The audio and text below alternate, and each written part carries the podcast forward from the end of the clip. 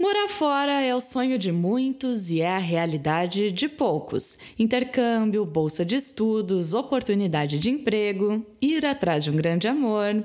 Quem mora fora acompanha as mudanças do mundo na pele, enfrenta diferentes realidades históricas e sociais. No jornalismo, existe um termo muito famoso chamado lead. Geralmente se refere ao primeiro parágrafo de um texto, aquele que apresenta as informações essenciais: o que, quando, como, quem, onde e por quê. Só que no além do lead, a gente vai explorar muito mais do que o básico sobre o morar fora. É hora de imergir nas histórias de quem colocou a mochila nas costas e encarou a vida no exterior du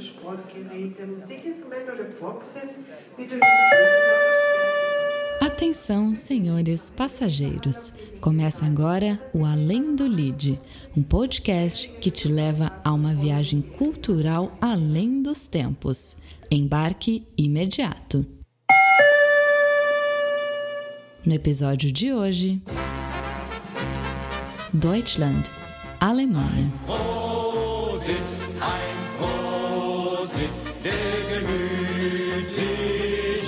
Morgen, guten Tag, guten Abend. Bom dia, boa tarde, boa noite. Eu sou Isabela Pesce e não, eu não falo alemão, mas hoje a gente vai fazer uma viagem aqui no Além do Lid, uma viagem que te leva à Alemanha além dos tempos, dos anos 70 até os anos 2008, 2009. Participam do episódio de hoje a professora de História Dulce Magdans e o casal Patrícia Stanley Brown, ela locutora e ele diretor do Colégio Pastor Doms, aqui em Porto Alegre. Antes do início do nosso bate-papo, vamos ao voo da contextualização.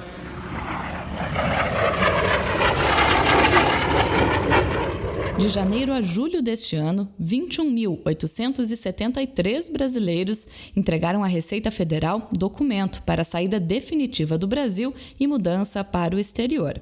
Em sete meses, o número de requerimentos já superou o total do ano de 2018. O levantamento da Receita mostra ainda que de 2011 a 2018 houve um aumento de 183% nas declarações. Os dados sobre brasileiros morando no exterior são inconsistentes. IBGE, ONU e Itamaraty apontam números diferentes. Segundo o relatório internacional de migração do Departamento de Assuntos Econômicos e Sociais da Secretaria das Nações Unidas, 1,6 milhões de brasileiros viviam no exterior na primeira metade de 2017, aumento de 3,5% em relação a 2015.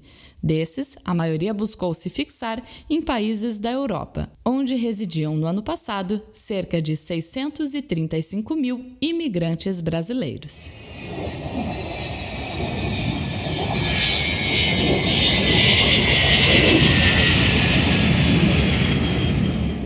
Que, em 1977, a Dulce desembarcou na Alemanha com apenas 22 para 23 anos de idade, saída de uma cidade bem pequenininha do interior do Rio Grande do Sul chamada Criciúmal. Dulce, como, por quê, como é que foi isso? Olha, 1977, né? Assim, quando eu cheguei na Alemanha, o início foi 30 colegas de tudo que é país do mundo juntos no Instituto Goethe, né? Em Murnau, que era no sul da Alemanha. A gente ficou primeiro um mês todo mundo junto. E depois desse mês, cada um foi para foi uma cidade diferente. Eu saí de Criciúmal para a Alemanha, né? Se alguém tivesse ido, digamos, de Porto Alegre para a Alemanha, talvez não teria sentido o choque que eu senti, né? O que eles me perguntavam lá? Eles queriam muito saber sobre a, a ditadura aqui no Brasil eles sabiam, sob certo ponto, mais do que eu sabia, assim, né? Assim, e queriam muito assim que eu comparasse a ditadura do Brasil com a do Chile, que era um pouco mais recente, mas que era um pouco mais forte, né? Então assim, eu estranhei o quanto que os jovens de lá estavam interessados em saber a minha posição, né, sobre a época da ditadura militar. No meu caso, é, eu aprendi a falar português na escola. E lá as pessoas, ainda hoje, os mais idosos, aposentados, eles se comunicam muito ainda em língua alemã.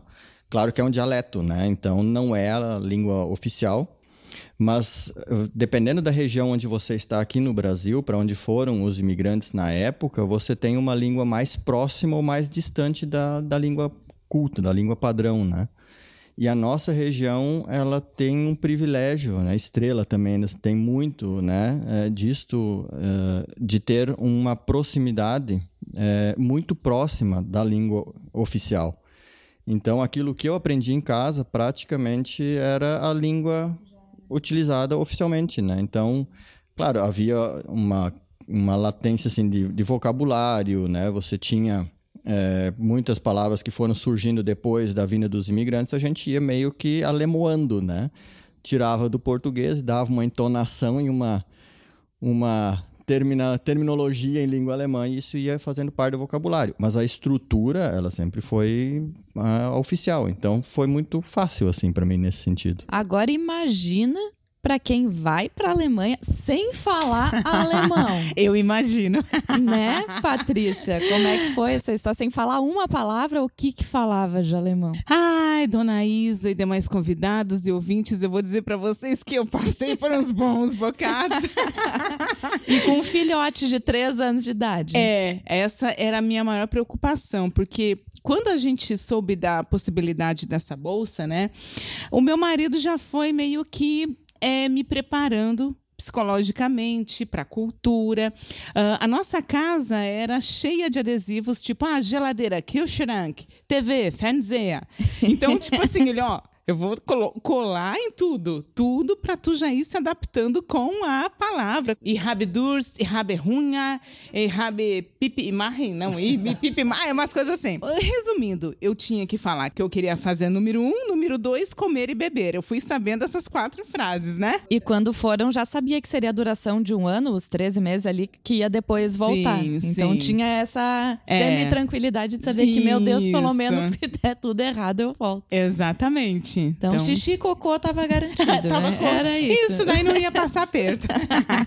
e no teu caso, Dulce, você desembarcou, já teve o primeiro contato com os colegas do mesmo programa e já começou a lecionar? Depois eu fui para uma escola, seria uma escola fundamental até o nono ano, né? Aí eu dei aulas lá e os, as crianças, né?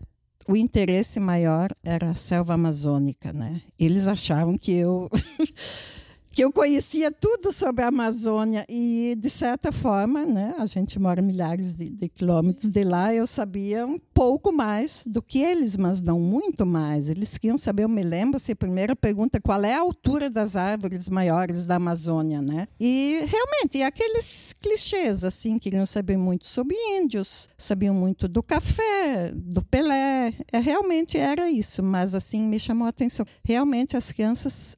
tinham interesse em saber como são os animais da Amazônia, como são os índios que vivem na Amazônia, assim, muitas, eu dava aula de geografia lá, né? então muitas talvez eles tenham educação muito dessa questão ambiental é, e preocupação desse Na Alemanha, assim, a aula de geografia começava assim, o mapa, né? E o mapa do Brasil, a Amazônia é uma região muito grande, então assim, eles eles tinham muita interação e liam muito, né? Muito mais, né?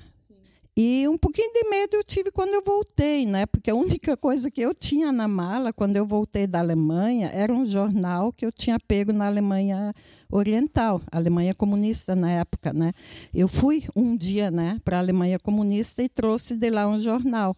E isso eu queria muito trazer para meus alunos, né, aqui no Brasil. E esse jornal para mim era algo muito importante. Eu tive muito medo que me tirassem isso na, na, no aeroporto, mas não, deu tudo certo. E na Alemanha, se para visitar os dois lados foi tranquilo? Teve algum problema naquela época? Como é que já era? É, é um pouco chocante, né? Assim, era muita diferença, né, entre os, os dois lados de Berlim, né? E assim o controle era realmente rígido. O trem para, e passa cachorro embaixo do trem, eles revistam. Depois, um dia era o máximo que a gente podia ficar em Berlim Oriental, né? E esse um dia realmente a gente via que tinha assim alguns guardas que ficavam perto do nosso grupo. A gente era obrigado a trocar uma certa quantia em dinheiro, que o, o dinheiro da Alemanha comunista valia muito pouco, mas a gente tinha uma obrigação de, de trocar um X de marcos, né? Então, foi uma experiência maravilhosa esse dia que a gente passou na Alemanha comunista. É diferente, uh, hoje tem a internet, as pessoas sabem muito mais, mas, por exemplo, os meus alunos, uh, eles ficavam encantados quando eu contava isso. Ah, eu fui para a Alemanha, fui para Berlim Só se via na TV alguma é, coisa. Eu mostrava slides sobre isso. Era época sem internet, né? Então era bem diferente. Até que a minha estada na Alemanha foi totalmente sem telefones, internet nem tinha, né? Mas a minha família não tinha telefone, então eu passei um ano sem conversar com meus pais, só por carta, né? E em 2008, 2009, bom, aí a Alemanha já era outra história, já havia caído o muro, enfim. Qual foi a Alemanha que vocês conheceram quando chegaram lá? Qual foi o primeiro impacto? Como é que estava a situação por lá? Os primeiros impactos, eles foram bem interessantes, assim, porque a gente sai daqui com uma ideia, né? Você lê, você, claro, na época as informações vinham não com a velocidade de hoje, né? Que que você tem é, eram tudo ainda um pouco mais lento, mas de qualquer forma a gente já tinha estudado muito, já tinha muitas informações, então você cria um, um imaginário com relação à própria divisão de como era a Alemanha, do que você vai encontrar pela frente. Então a gente foi com expectativas assim bastante grandes, né? Em termos históricos, a gente tem lugares ainda que é bem visível, ou era, né? Na época muito visível é, a diferença entre a parte oriental e a parte ocidental a parte de investimentos que durante muitos anos não existiu, ela tá, é muito lento até que isso tudo é, chegue num ponto mais ou menos igual. E tem a questão toda cultural da, do povo mesmo, né? Porque existe uma, uma rixa na época, né? Estou falando presente, mas isso já é 2008, né? Nós já estamos 10 anos depois. Mas existia na época, a gente percebia assim uma uma questão muito forte assim em termos políticos na cultura local. Então, é, a gente via muitas pessoas de mais idades defendendo a Alemanha Oriental assim, a ferro e fogo. Dizendo que depois que é, foi feita a unificação, que a violência que nunca existia veio também para a parte oriental, a parte ocidental muito magoada porque os investimentos minguaram de um lado, foram muito né, é, investidos na outra, no, no outro lado. E, e, a Alemanha, por si só, é um país muito característico. Assim, isso foi uma das coisas que, para mim, pelo menos, né, uh, que nos chamou muita atenção. Apesar de ser um país do tamanho do. geograficamente, né, tamanho do Rio Grande do Sul, praticamente, as diferenças culturais elas são gigantescas. E uma soma de fatores, porque também foi quando estourou a crise nos Estados Unidos, né? Então aumentou muito o dólar impacta. e aí tudo vai entrando. Tudo né? impactava. Então a, a principal problemática entre eles era esta, né? O lado ocidental reclamava muito que os investimentos lá tinham minguado, tinha sido feito tudo no outro lado, e o outro lado dizia que tudo de ruim do lado ocidental tinha ido para lá, né? com a tecnologia, com a evolução, com o desenvolvimento, veio violência, veio desemprego, veio falta de renda, veio problemas de saúde e tudo mais. O que antes a, a Dulce estava falando que também nos chamou muita atenção com relação a como eles veem o Brasil. Uh, tem sim uma, uma parcela da, das pessoas que tem essa questão da Amazônia, né? Aí você pega um público mais é, maduro já. Mas a gurizada, os mais jovens, né, e pega uma faixa intermediária até seus 30, 30 e poucos anos, eles enxergam o Brasil dividido em dois âmbitos, assim. Um, a Amazônia selvagem, com seus índios e tudo mais, e outro é um país tomado pela violência. Então, o sonho deles era ver quantos tiros se disparava nas favelas, porque para eles é tudo é uma favela gigante. E quando a gente apresentava o Brasil lá, tudo aquilo que a gente mostrava que encantava a nós, para eles isso não, não tinha muita graça. O negócio era ver assim, tá, como é que funciona a questão da violência lá. Né? É mesmo tudo aquilo que a gente enxerga? É, isso era surreal. E quando a gente, nós recebemos casais da Alemanha aqui, né, que nos vieram, que nos acolheram lá, vieram nos visitar aqui. E vinda, por exemplo, visitar Porto Alegre, né? nós tivemos que dar um jeito de passar numa favela. Meu. E o sonho Nossa. deles era ser assaltado. Porque de certo é o que passa na televisão É isso sobre que o passa Brasil lá. e o que é isso marca. que passa, na- né? também, Carnaval, é, é tudo relacionado assim, ou a violência, ou a prostituição, ou coisa do gênero. Isso é muito forte, muito. O Brasil se vende assim lá, ou se vendia muito assim lá, né? Então a questão do turismo sexual, da, da exploração, né, de, de menores, essa, tudo isso é muito forte, porque o brasileiro ele também se vende muito mal lá fora, né? Ele se vende como aquele que é o esperto, aquele que é o malandro, aquele que consegue tirar vantagem. Tipos brasilianos, Essa- falavam para nós. Essa é a expressão direta, né? Tipos brasilianos. Então, quando a gente alguém fazia alguma coisa na rua, passou um sinal vermelho, não interessa quem era. Ele- Tipos Que significa? Tipicamente brasileiro. É o jeitinho Aham. brasileiro. Que eles detestam, né? É, era muito interessante, porque a gente chegou, a, tipo assim, a, a parar de madrugada num semáforo para pedestre, que não tinha um carro, mas assim, a quilômetros de distância. E a outra pessoa do outro lado, né? Um alemão, e a gente aí agora, será que a gente atravessa? Mas não vem ninguém. Não, tem que aguardar o, o Isso que eu ia comentar, porque a gente falou da percepção deles sobre a gente, mas e a percepção de vocês sobre eles? Porque certamente a gente vai com uma ideia e se depara com uma cultura totalmente diferente. O que, que mais chocou? Tu lembra algum fato que, tipo, nossa, que que diferente? Olha, na verdade, eu acho que assim, o que eles ah, até achavam legal nesse jeito brasileiro, por exemplo, é o fato da gente não programar tudo. Né? É, por exemplo, ah, eles nos convidavam para almoçar. É, meio-dia tem que estar lá. Se a gente apertasse a campainha 11h59 e nós fizemos, a pessoa. Eu falei meio-dia, sabe? Não é 11h59, Sim. né? E realmente falam isso? Tipo assim, você... Porque nós ficamos assim, nós somos convidados muitas vezes para almoços, porque todo mundo queria conhecer os brasileiros. Cara, quando é que vai ser a nossa vez de. É, sabe? Os E maloqueiros os do ma- Brasil. Como é que, né? E aí, tá, quando chegava, primeira coisa, vamos ver como é que eles vão nos cumprimentar, porque eles achavam o máximo a gente chegar e dar aquele abraço com um beijinho. Tanto que tu quase beijou na boca a tua chefe. A primeira vez, porque ela não sabe. Ele achou que ela ia saber virar o rosto, né? E ela não virou. E pá, deu um tascone, um beijaço na boca da chefe dele no Imagina. primeiro dia, né? Mas assim, ah, você vem aqui, tá? Você vai comer um ou dois bifes? É, dois, o Stanley. Ah, tinha que responder a Tinha que responder medida. muito antecipadamente, né? Mas, ao mesmo tempo, eu, assim, com o tempo, eu aprendi a apreciar essa, esse jeito alemão de ser. Uhum. Não é grossura, né? Essa, essa, essa marcar a hora certinha. Isso. E, assim, quando a gente ia na casa de alguém, eles já diziam a hora que a gente deveria sair, né? Assim, no início a gente estranhava, mas com o tempo, assim, quem faz isso recebia a gente muito bem, né? É verdade.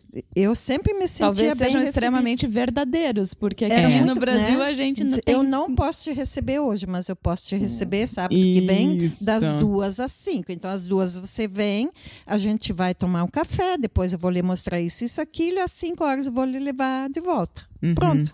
Né? Então, aquela, aquelas horas que a gente passava com uma família alemã, eu sempre me sentia Eram bem recebido, e, né? e- e a Mas tem que- atenção bem voltada, né? De certa forma, aprender a respeitar e aprender a apreciar essa forma de ser, né? Uhum. Que muitas vezes acho que nós brasileiros assim somos informais demais É. e deixamos de ser autênticos às vezes, né? Bleib hier, hör zu. Fique ligado, depois dessa breve escala, você vai ouvir. Que tinha os Alpes nos fundos, que tinha neve, que tinha essa casinha. Que é uma cachaça. Até que achamos ela sentada num canto, toda torta lá.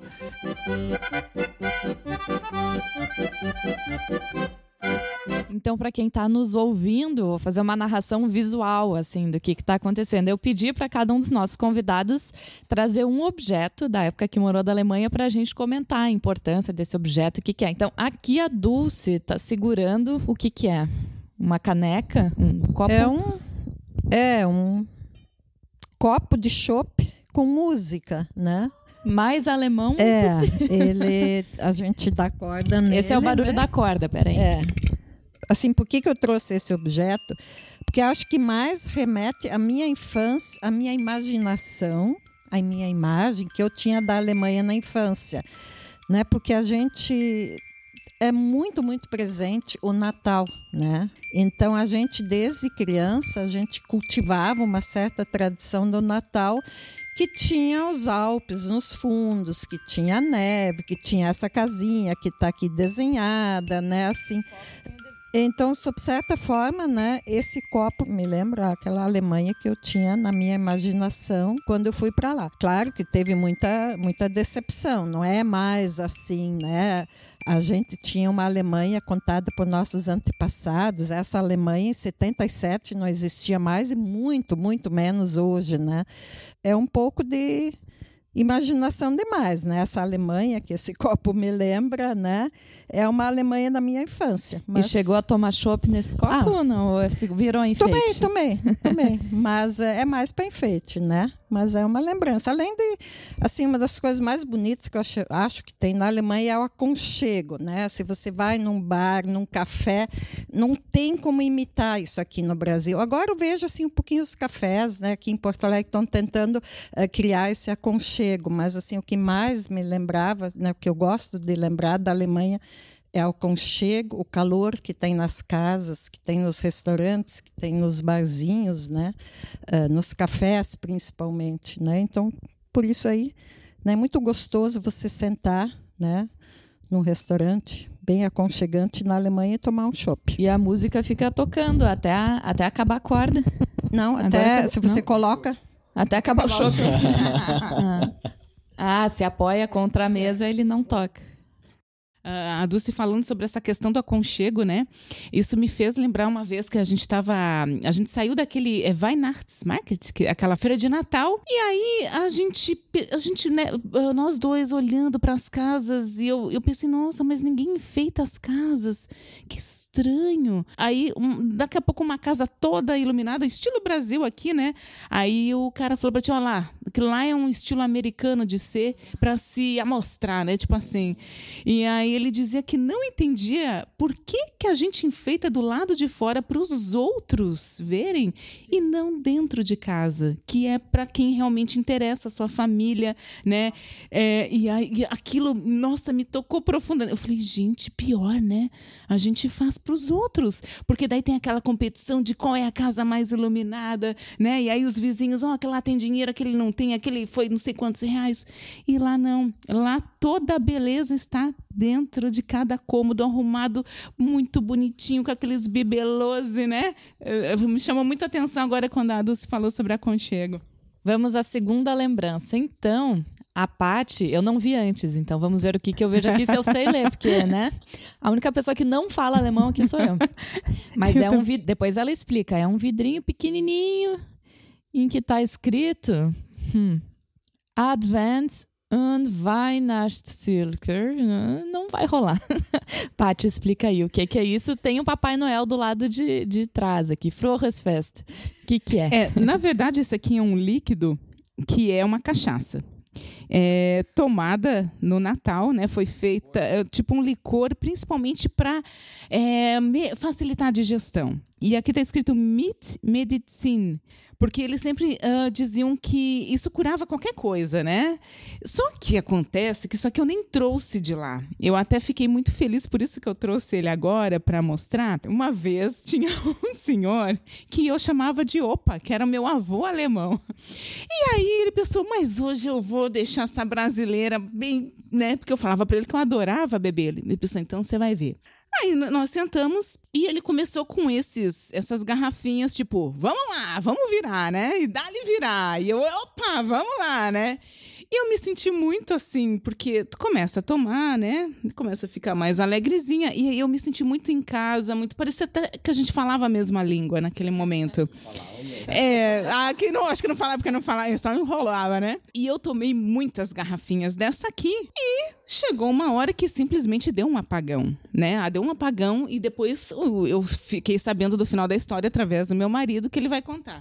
Sim, porque a casa daquelas antigas ela tinha cinco cômodos, cinco andares, né? Então tinha a parte embaixo onde eles antigamente botavam o carvão e para cada andar era pensado para uma família com até cinco crianças. Então imagina o tamanho da casa. Determinado momento, cadê a Patrícia? Nós reviramos a casa inteira para achar a Patrícia e nem não achamos a Patrícia.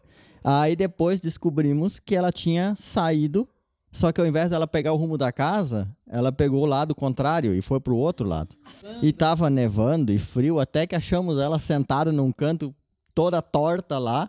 Tipo uma indigente. Tipo uma indigente, né? Porque tava é, com um pouco deste líquido medicinal em excesso no organismo. É, e, e, o, que, o que acontece? Eu fiquei com muita vergonha, muita mesmo, tanto que, nossa, eu falei, bah, pede desculpa, e eu ficava em Chuligon, né, pra, pra, né, e, e eu pensei que, nossa, gente, eu vou morrer de vergonha dessa história, e quando a gente voltou pro Brasil, na primeira caixinha que eles nos enviaram algumas coisas, é, para né, que a gente se lembrasse dos momentos de lá, foi essa garrafinha, e que ele, né, escreveu que Meat Medicine, tipo, é, ó, qualquer problema que tu tiver, toma isso que vai sarar.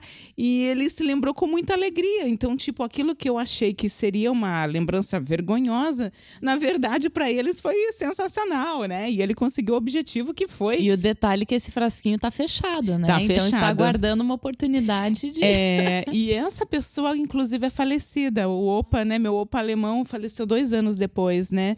Então eu falei, não, esse aqui vai ficar, tanto que ele fica ali junto com os copos, porque realmente foi ele que fez com a letra dele, que eu acho assim, nossa, ele teve todo esse, né, carinho de fazer. Então tá lá, não vou tomar, né? E tá aqui a cura para todos os males está nessa garrafinha.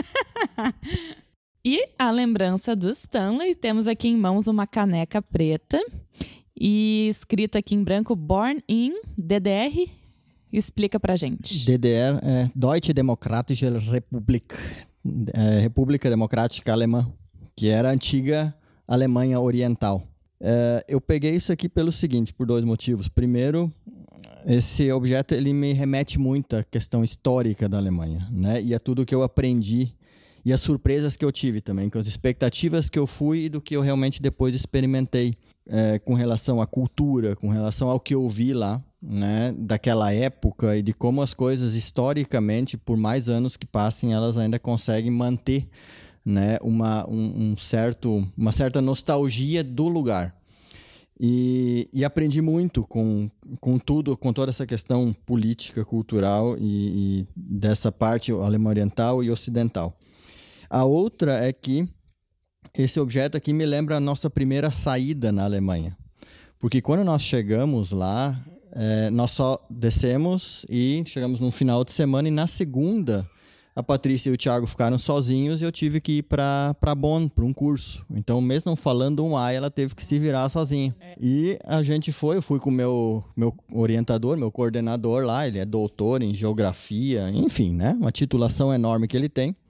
E nós viajamos então da Saxônia para Bonn, é uma viagem aí de seus 400 e poucos quilômetros. E na metade do caminho a gente ficamos com fome para almoçar e eu imaginei como visitante, ele com todas as condições que teria, me levaria num lugar assim no mínimo interessante para almoçar. Isso era inverno, estava frio e chovendo, neva, estava nevando.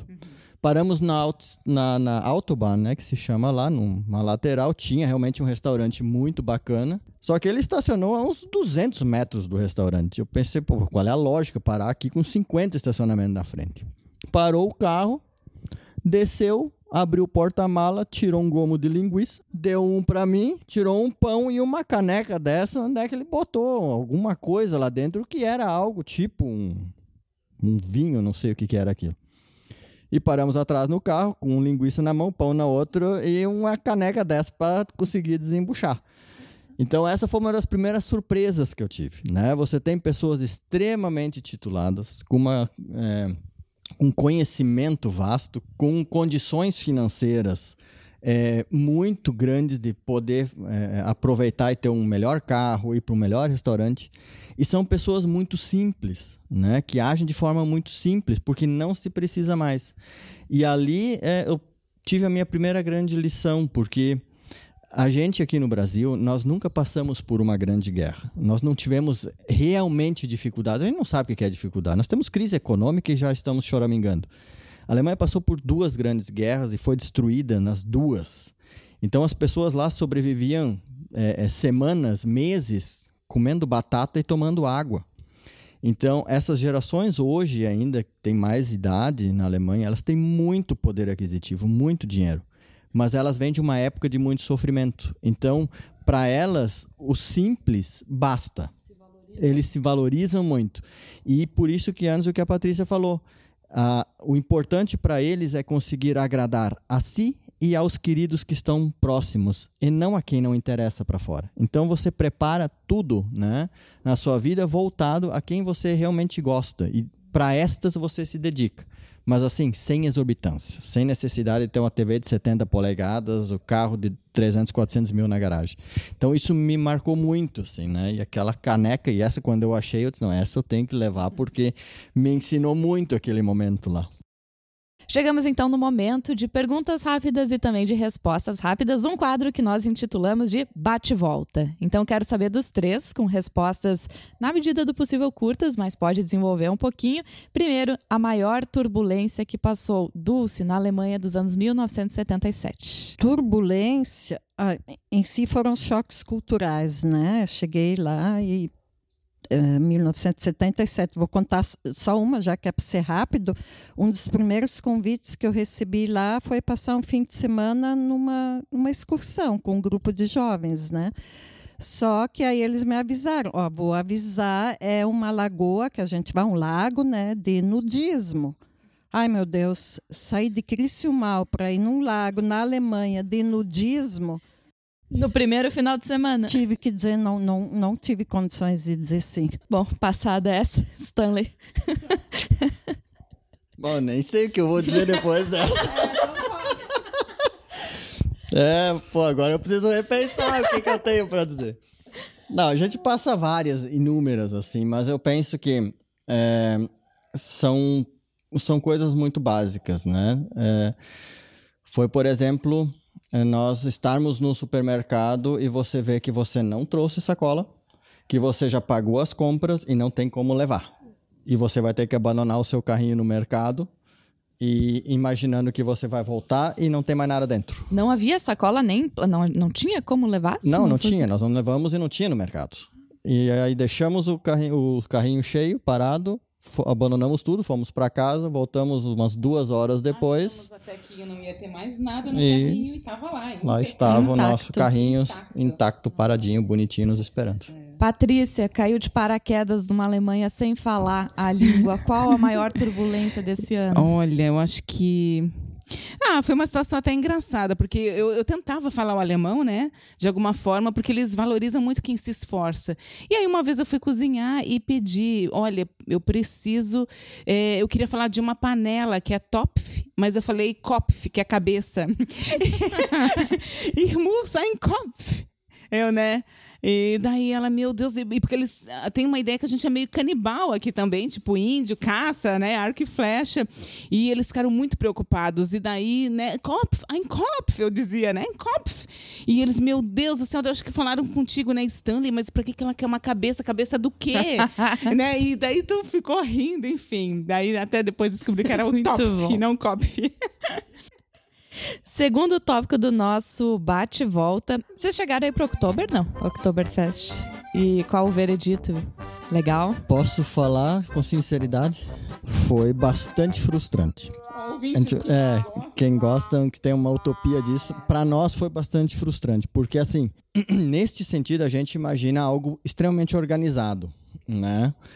E a Oktoberfest lá é a céu aberto, não é num parque fechado. Então são pega-se é, são três quadras, duas ruas, elas são fechadas nessa época e ali então você tem os pavilhões, é, mas é tudo assim, é uma, é uma área aberta a quantidade de pessoas que circula naquele local é surreal. Então, assim, você tem uma via que vai e outra que vem. Você tentar atravessar é impossível. Não tem como. Então, você tem que ir junto. Dentro dos pavilhões é muito doido aquele negócio lá.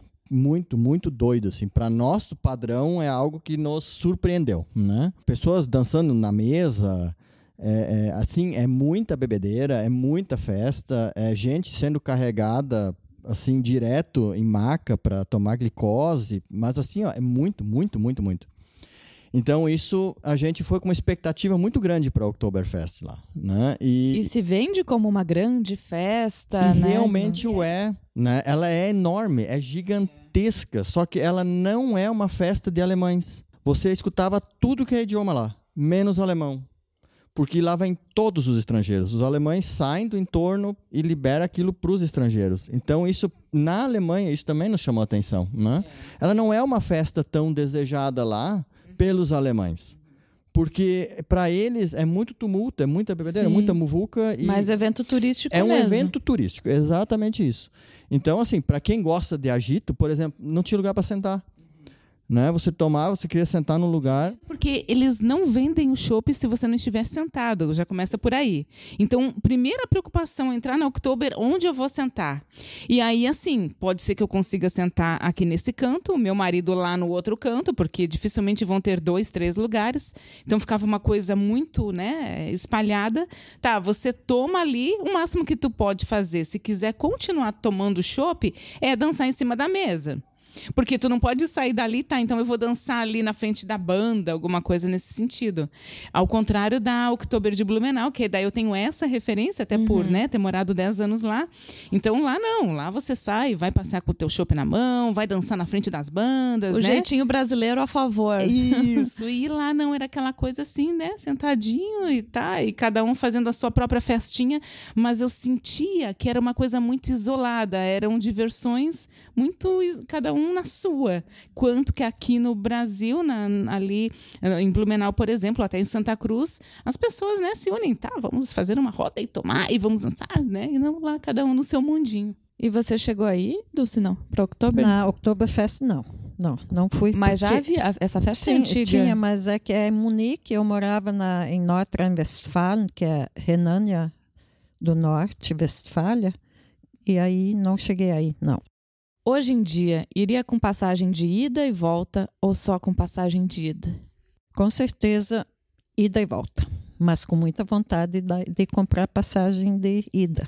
O meu sonho, né, é passar o Natal nos Alpes austríacos. Ida e volta ou só ida? Stanley e Patrícia, podem ser respostas diferentes, né? Eu é que não vou criar intriga. Eu acho que todos os lugares têm os, os, seus prós e contras. Então, se eu hoje, se você me dissesse, Stanley, tu vais ter lá o teu, a tua vaga de trabalho que tu tens aqui, o que que tu optas? Claro que eu conversaria com a família, nós teria, teria que ir a família. Mas se todos dissessem nós vamos, eu compraria só de ida. Pati.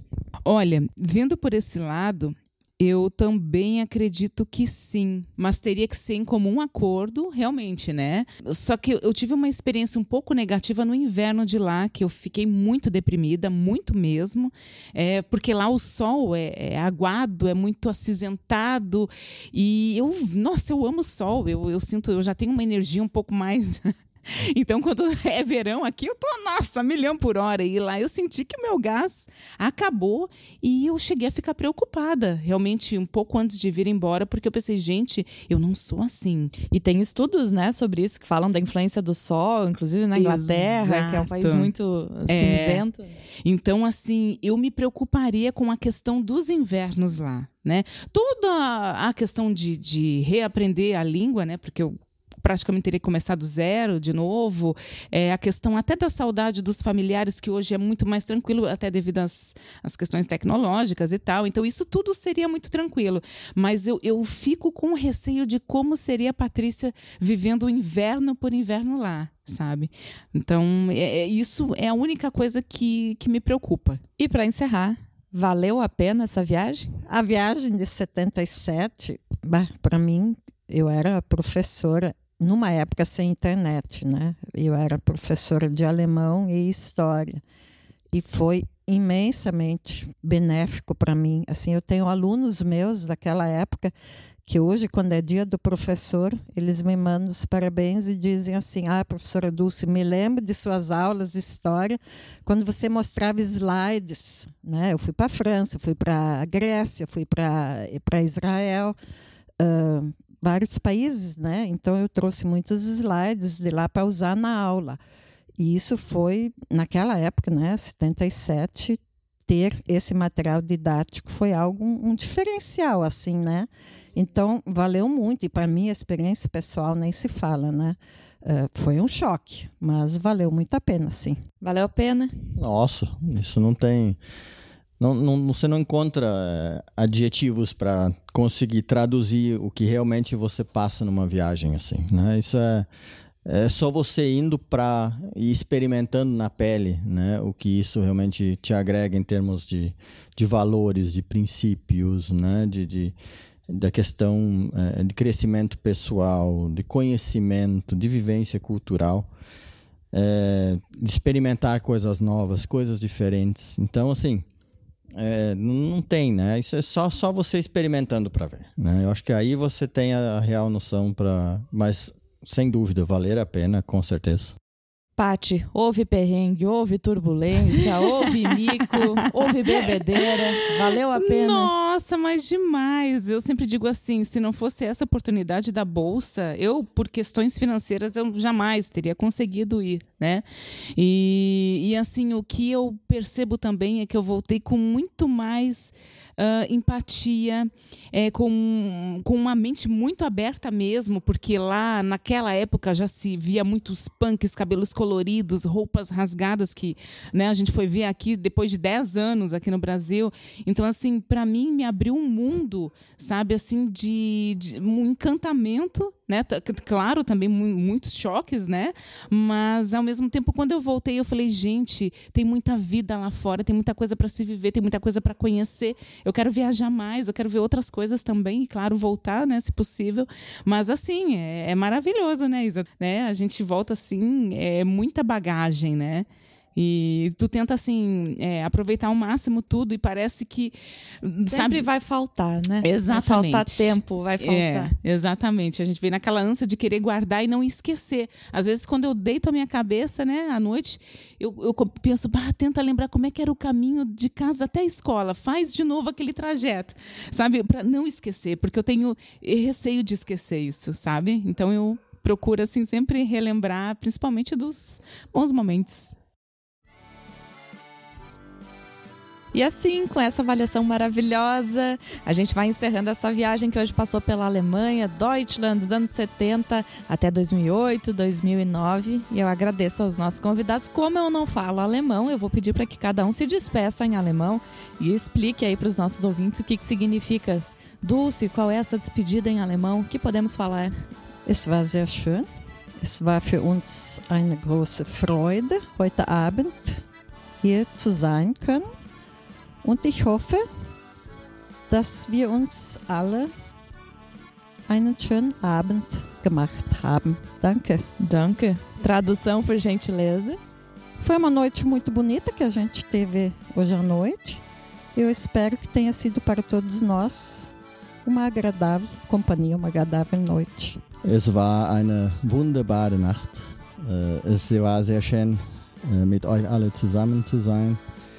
Wir hatten eine super Reise äh, in die Ehre und so hoffen wir, dass alle es sich gut gemacht haben und dass wir alle irgendwann uns nochmal treffen. Bis bald. Agora com os subtítulos aqui. Agora lembrar o que eu falei tudo. foi, uma, foi uma noite muito agradável. Eu espero que todos tenham se sentido confortáveis nessa viagem histórica e que a gente é, um dia tenha a oportunidade de se reencontrar de novo e continuar o papo. Com certeza. Pati. É, eu continuo e habe Hunger, habe Durst. Ich muss Pipi machen, muss Scheiße machen. Tschüss, Entschuldigung. Ah, bitte, ah, bitte, bitte schön. É. Eu só sei que o Pipi machen é o xixi. Agora traduz essa coisa toda. Gente, eu quero comer, eu quero beber, eu quero fazer número um, número dois. Desculpa, muito obrigada. Vielen Dank. Eine gute Nacht.